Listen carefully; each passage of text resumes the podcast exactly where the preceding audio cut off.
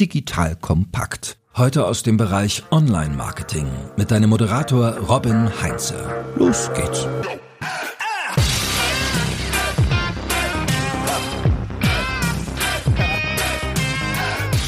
Wenn man wettbewerbsfokussiert ist, muss man darauf warten, dass ein Wettbewerber etwas tut. Wer kundenorientiert ist, kann besser in neue Gebiete vorstoßen.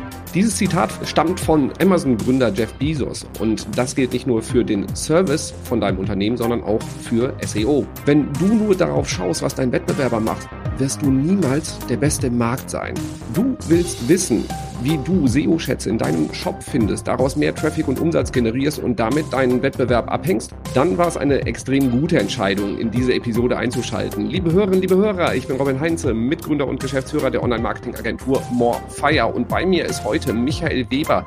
Er ist einer der Köpfe hinter der Software Search View, die übrigens unsere SEOs ziemlich lieben und er hat sehr viele Einblicke in die SEO-Aktivitäten von großen Shops und Webseiten und wird dir spannende Einblicke dann auch mitteilen. Michael, danke danke, dass du dir die Zeit für mich und vor allem für die Hörerinnen und Hörer nimmst. Hallo Robin, vielen lieben Dank für die Einladung. Ich freue mich sehr, heute hier zu sein. Und ich mich erst. So, Michael, also bringt SEO für Online-Shops überhaupt noch etwas? Weil ist es nicht so, dass die ganzen Suchenden einfach über Preissuchmaschinen gehen, auf Preisvergleiche direkt gehen oder die großen Marktplätze wie Amazon und Co. ansteuern? Also grundsätzlich ist Amazon natürlich schon äh, stark im Kommen, aber wie das beim Suchmarkt ist, der ändert sich immer. Also das war schon immer so. Das wird auch immer bleiben und die Vergangenheit hat er wirklich gezeigt, dass der Nutzer trotz unterschiedlichster Angebote halt doch Google nimmt, um da, den, seinen ganzen Search-Funnel sozusagen auch abzudecken. Und bei unseren Kunden sehen wir halt, dass Organic Traffic gehört zu den Top 3 Kanälen. Bei fast allen, kaum, kaum eine Ausnahme da. Und ich habe irgendwann mal bei so einer SEA-Konferenz, also wo die Google Ads-Nerds waren, irgendwie auch so ein Gespräch gehabt und da waren auch so böse Zungen, die haben gesagt, so SEO, ja, das ist ja der Teil im nicht sichtbaren Bereich von Google, also da, wo man hinscrollen muss. Ich sag mal so, ist, wie wichtig ist jetzt so das ganze Thema SEO für Shops, du hast schon gerade gesagt, so Teil auch unter den Top 3 eigentlich bei den Traffic-Quellen. Gilt das für Shops und auch für große Webseiten so gleichermaßen? Ja, wobei, also ich glaube, Shops haben halt meistens noch einen anderen Ansatz, gerade was das Geschäftsmodell angeht. Da ist AdWords halt schon sehr stark, logischerweise. Da, wo man Geld dafür ausgeben kann, dass man Geld einnimmt, kann man aber sehr gut berechnen. Wenn man wirklich große Webseiten hat, dann hat meistens SEO noch ein, also jetzt, ich rede jetzt von irgendwelchen Portalen, von irgendwelchen Content-Portalen oder äh, irgendwas in der Richtung, da hat dann halt SEO schon noch den höheren Einfluss, je nach Geschäftsmodell halt nach auch, weil man sich dann vielleicht nicht so die Masse an Klicks sofort wieder leisten kann, so nach dem Motto. Aber grundsätzlich bei beidem hat SEO halt einen sehr hohen Anteil. Ja. Ich habe jetzt in einer der letzten Episoden mit Markus Tandler auch so ein bisschen über die Zukunft von SEO gesprochen. Es ist ja eine Geschichte, die ist wahnsinnig im Wandel und zwar permanent. Was ist aus deiner Sicht, weil du schaust ja unter die Haube bei vielen großen Shops und vielen großen Webseiten. Was ist aus deiner Sicht für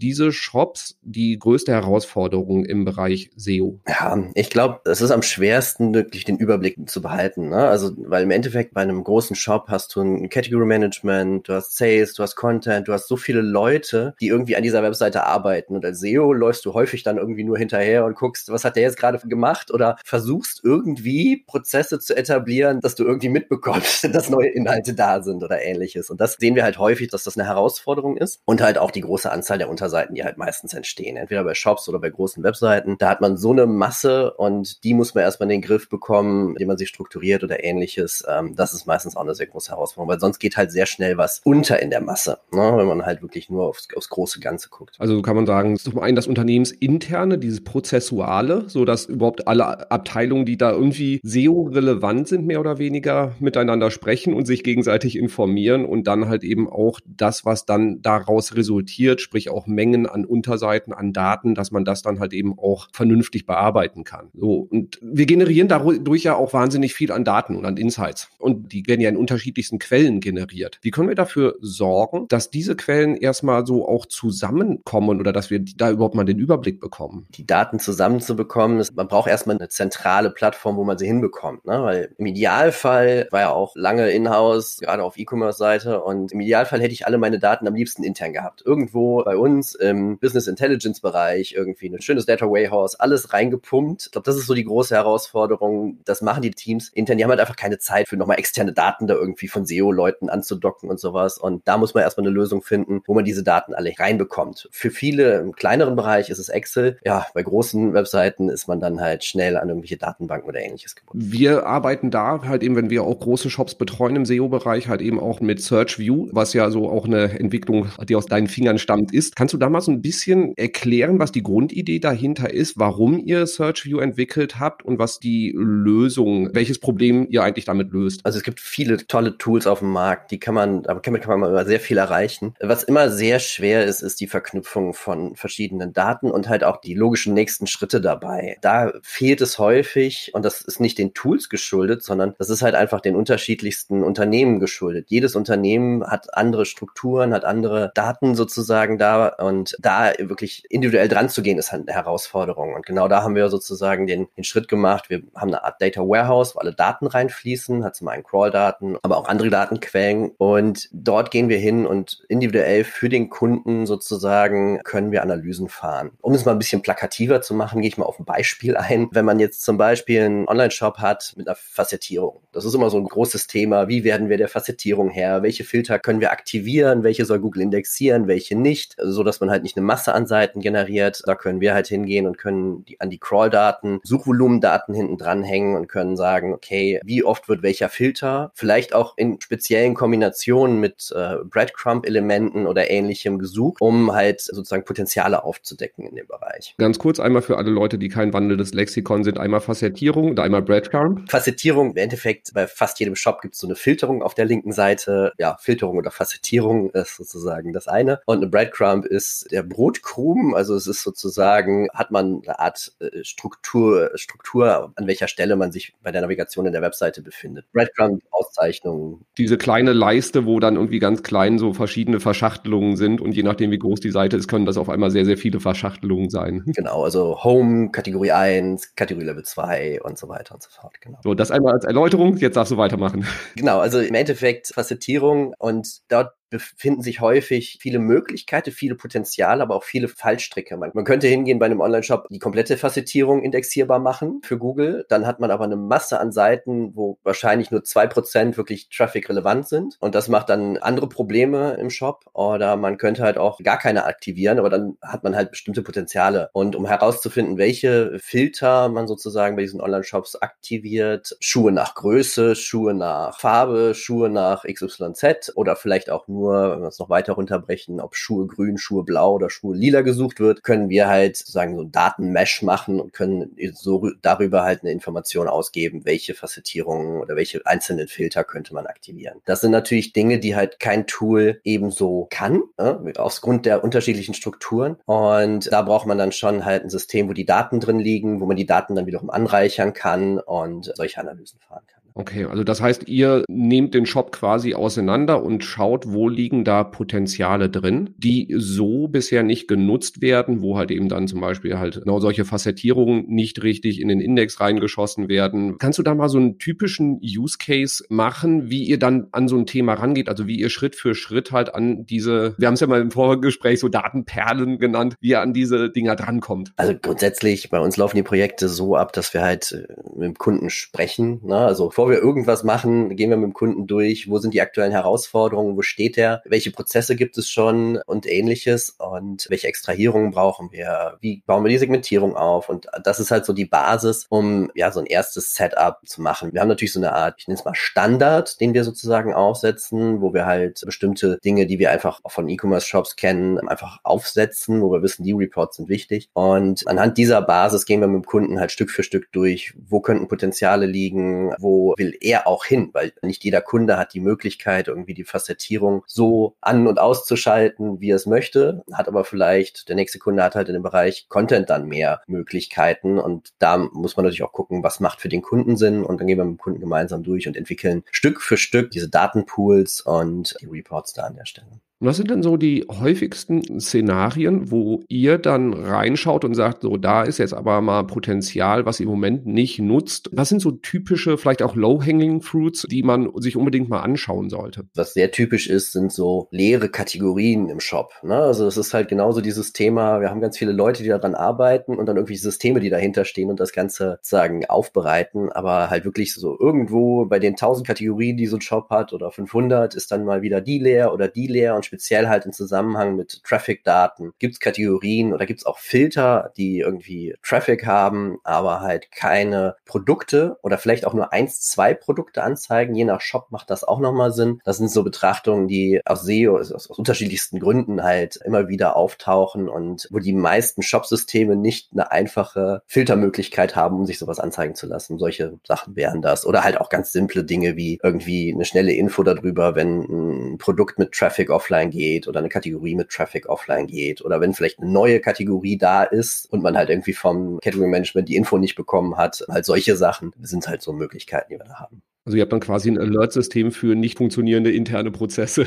Ja, das ist es ja. Ne? So als SEO ist man ja häufig so der Hausmeister von der Website. Ne? Man muss halt immer gucken, dass alles Standards sind. So die Links funktionieren nicht, aber ja, es sind halt genau diese Sachen, Low-Quality-Content, wo man einfach immer hinterher sein muss. Und das ist halt zum einen ein Alert-System, zum anderen aber auch kann man diese Reports dann halt auch an seine Kollegen freischalten und dann hat der Category Manager direkt die Möglichkeit reinzugucken, welche Kategorien in meinem Bereich XYZ sind denn aktuell leer und man kann so halt Prozesse definieren und sich selbst ein bisschen, ne, nicht, dass man selber hinterherläuft, sondern dass man halt die Leute sozusagen enabled, diese Probleme direkt zu beheben. Ja, ich habe selber am letzten Wochenende auch so ein Szenario gehabt. Das war jetzt nicht als Vorbereitung auf den Podcast, aber passte perfekt. Ich habe für meinen Sohn nach einem Fahrrad gesucht und habe dann halt eben diverse Sachen durchgeguckt. Und da war halt eben auch bei einer Suche bei Google war halt eben Anbietername plus Jugendfahrrad. Bin dann auch auf die Webseite gegangen und der Anbieter hat offenbar die Jugendfahrräder aus dem Programm genommen. Hat aber noch eine Unterseite dazu, die über die, die Navigation nicht mehr erreichbar ist. Sie ist aber noch indexiert und man ist halt eben auf einer leeren Seite dann da. Und das war für mich irgendwie sehr irritierend, weil ich das erstmal verstehen musste. Und gut, ich weiß, woher sowas dann kommt. Für die meisten Nutzenden wahrscheinlich schwieriger, damit umzugehen.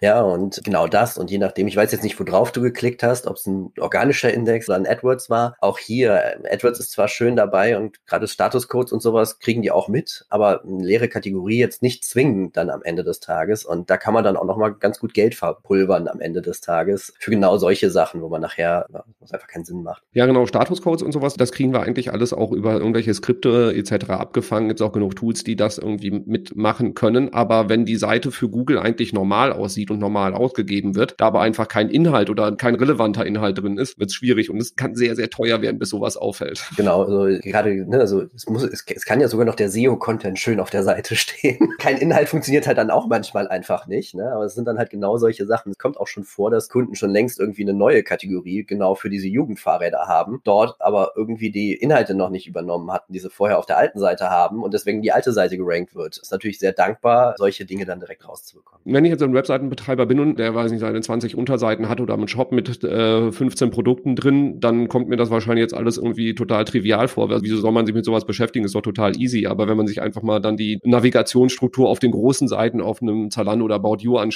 dann versteht man, glaube ich, relativ schnell, wo die Probleme auf einmal herkommen können. Ja, es geht, also sobald man die nicht mehr gut überblicken kann, die Inhalte, geht's los. Ne? Es sind, ja, es sind sicher die hunderte, tausend oder Millionen Seiten von einem About You oder Zalando oder ähnlichem, aber es geht schon bei 10.000 Seiten los. Da wird's schon kompliziert für den einen oder anderen. Meistens ist es noch nicht mal die Seitengröße, sondern eher die Anzahl der Leute, die an der Webseite arbeiten. Je mehr Leute an der Webseite arbeiten, desto mehr passiert auf der Seite und desto weniger kriegt man, kann man sozusagen Überblick behalten. Ach ja, der hat ja gestern noch gesagt, er will da eine Kategorie anlegen. Klappt halt dann irgendwann nicht mehr. Und das ist halt so ein bisschen meistens so der, der ausschlaggebende Faktor. So, wenn ich jetzt der Hausmeister bin von der Webseite, so, und da sind aber, ne, wie du es gerade geschildert hast, bei solchen Seiten arbeiten halt deutlich mehr Leute auch mit. So, wen brauche ich dann, wen muss ich dann ins Boot holen, wenn ich halt eben genau diese Datenschätze heben möchte, um halt einfach SEO-Potenzial nicht zu verschenken? Also, wen brauche ich da alles, außer die Leute, die vielleicht für das Shopsystem verantwortlich sind? Sag mal so, es ist genau die Schnittstellen, die ein SEO hat. Als SEO finde ich immer, Firma hat man immer Schnittstellen in fast jedem Bereich. Ne? Also du hast die IT dabei, weil du halt irgendwelche technischen Sachen machen musst. Du hast den Category Manager, du hast den Content, du hast aber auch Sales, du hast wirklich, ne, du hast SEA, du hast halt wirklich Schnittstellen in alle Bereiche und die kannst du im Idealfall auch schon, ne, du bist meistens die Person, die das Crawling macht der Webseite. Das heißt, du kennst die Webseite am besten und genau diese Schnittstellen kannst du halt auch mit diesen Daten versorgen. Und je einfacher das geht, desto dankbarer sind die Leute auch und desto besser kannst du halt auch mit denen in der Regel zusammenarbeiten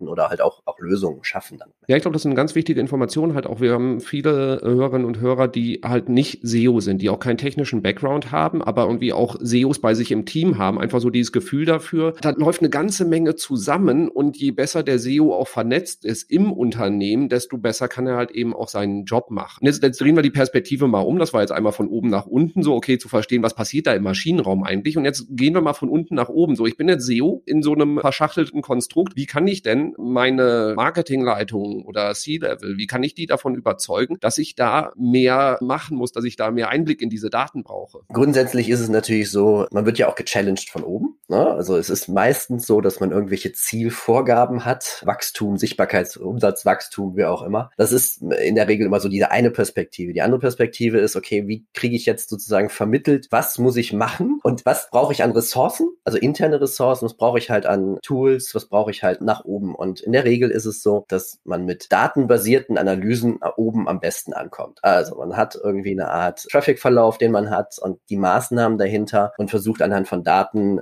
hochzurechnen, okay, wie viel können mir verschiedene Maßnahmen bringen? Wie viel Suchvolumen kann ich durch so eine Filteranalyse dazu bekommen? Oder wie viel Traffic oder Umsatz kann ich? Das ist nachher eine Hochrechnung und das muss man halt auch transparent machen. Man kann nicht sagen, so jetzt morgen, wir machen eine Million Euro mehr Umsatz, wenn wir hier Daten und das und das und das haben, sondern man muss halt sagen, so, okay, wir haben mal geguckt, wir haben, deswegen sage ich mal Datenbasis. Wir haben als Datenbasis haben wir den Umsatz, wir haben die Möglichkeiten, irgendwie neue Seiten zu erstellen, Inhalte zu erstellen. Wenn wir im Schnitt 500 Euro pro Seite machen, dann können wir insgesamt so und so viel Umsatz mehr im Jahr erreichen. Durch solche Kalkulationen kann man dem Management immer mit Zahlen nahebringen. Was bringt der Invest in verschiedenste Dinge im SEO-Bereich? Und das funktioniert aus meiner Erfahrung am besten. Weil mit diesen Techniksachen und SEO muss man machen und ne, da kommt man in der Regel nicht, nicht so weit. Hängt aber auch natürlich vom Verständnis des C-Levels, dann sagen wir es mal ab. Ne? Also wenn du natürlich irgendwie einen Geschäftsführer hast, der schon in seiner Jugend SEO gemacht hat, dann hast du meistens eine bessere Kommunikation als jemand, der halt einfach, ja, halt in irgendeiner Form auf einem hohen Level unterwegs ist und SEO vielleicht schon mal in einem Podcast gehört hat. Hoffentlich hier an dieser Stelle. So, also das heißt, wir haben jetzt das C-Level integriert, wir haben jetzt geguckt, dass wir das alle bei uns vernetzt haben, dann arbeiten wir mit SearchView zusammen und nutzen halt eure Reports und generieren daraus Insights, wo wir halt eben sagen, okay, da ist SEO-Potenzial, was wir irgendwie abschöpfen könnten. So muss ich, um das Ganze zusammenzuführen, um das Ganze zu verstehen, muss ich da jetzt irgendwie so auch, du hast auch vorhin so schöne Sachen wie Data Warehouse etc. mal mit reingeschmissen als Marketing-Buzzwords der aktuellen Zeit oder sind keine Buzzwords, sind wahnsinnig wichtige Dinge für große Webseiten. Muss ich denn dann auch tief in solchen Themen drin sein oder kann man das halt eben auch so aufbereiten, dass ich einfach sage, so, ich will mich eigentlich gar nicht so in der Tiefe mit den Daten beschäftigen, sondern ich will eigentlich nur die Ableitung daraus treffen? Ja, also grundsätzlich, wir stellen die Datenquellen und die ganzen Daten einfach zur Verfügung und wenn der SEO, der Marketer mag, kann er sich die genau selber zusammenstellen, filtern und so weiter und so fort. Zumindest bis einem bestimmten Level.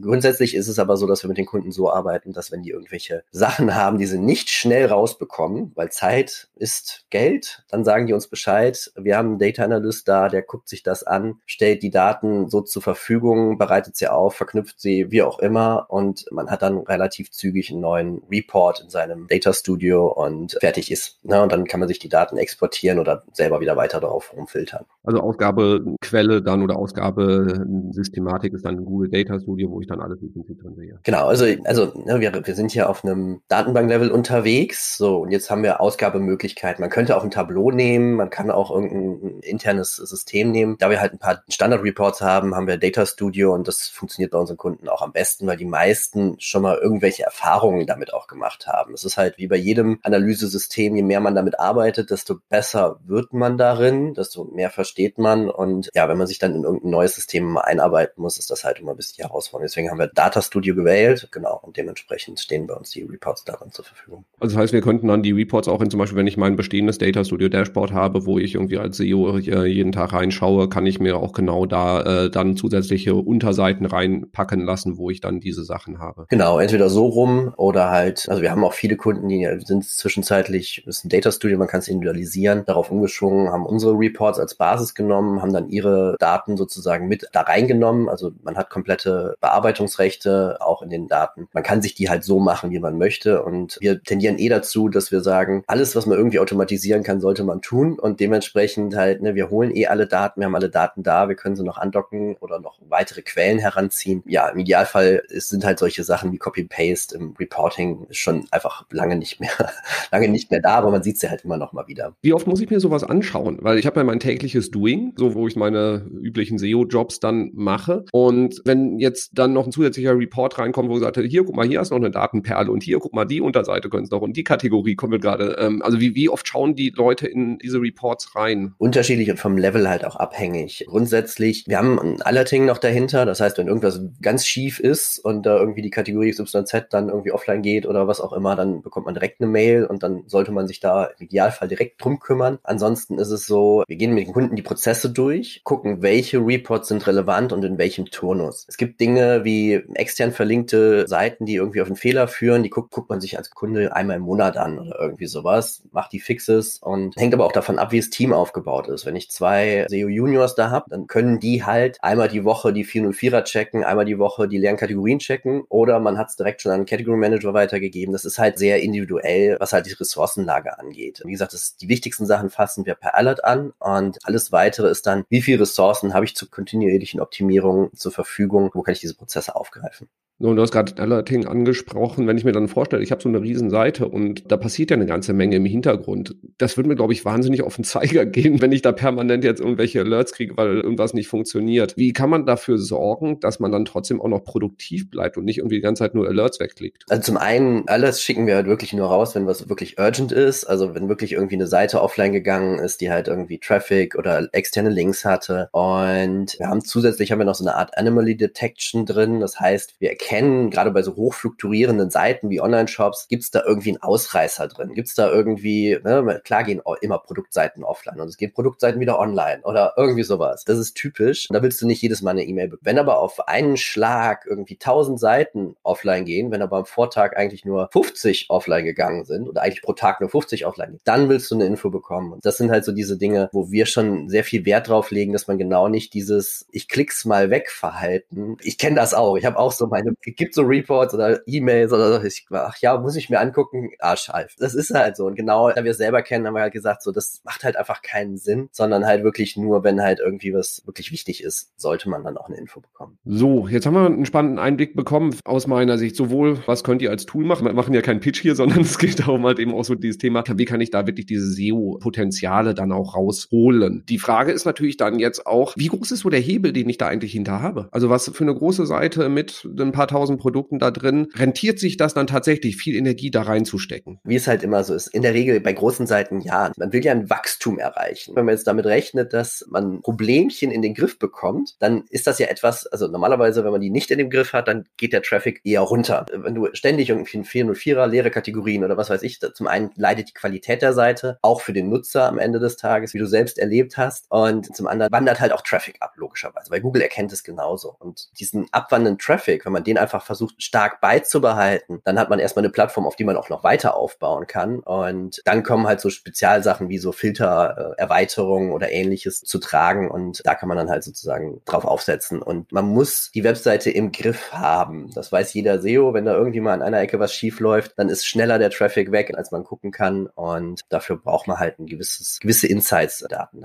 Ja, damit hast du wunderbar die Klammer zu meinem Einleitungszitat auch geschlossen. Nämlich so dieses Thema, wir sehen es im SEO immer, die Leute schauen sehr stark darauf, was macht der Wettbewerb. Und mit Markus Tandler in dem Podcast, ich packe den in die Shownotes mit rein, der hat auch mal gesagt, guckt nicht drauf, was der Wettbewerber macht. Also ja, schaut es euch an, aber orientiert euch dran, macht das beste Erlebnis für die Nutzerinnen und Nutzer. Und du hast auf deiner eigenen Webseite oft so viel Potenzial, wo du mit deinen eigenen Daten, mit deinen eigenen Möglichkeiten die Seite viel, viel besser machen kannst und damit auch das Erlebnis viel besser machen kannst. Und deswegen so auch dieser Appell, guck erstmal in deine eigenen Daten auch um da die Fehler zu finden, weil am Ende führt es zu einer schlechten Nutzererfahrung. Es geht nicht darum, irgendwie Google glücklich zu machen, sondern die Nutzererfahrung besser zu machen und damit fütterst du auch Google dann wieder besser. Aber so rum sollte es eigentlich sein. Ja, Markus äh, trifft es da immer aufs Wort, genau, richtig so. Ich habe gerade einen Gedanke, wahrscheinlich macht es am meisten Sinn, also wir haben jetzt viel über die Reports gesprochen, dass wir auch einfach nochmal im Nachgang ein Webinar machen, wo wir da nochmal ein bisschen mehr zeigen, also wie sowas aussehen kann. Das ist wahrscheinlich kein Problem, oder? Ja, können wir gerne machen. Klingt sehr gut. Ich überfall dich jetzt einfach mal damit. Bis dieser Podcast online geht, haben wir wahrscheinlich auf einen Termin geeinigt, packe ich in die Show Notes mit rein. Ich kann jetzt noch nicht sagen, weil Michael wusste bis gerade noch nichts davon.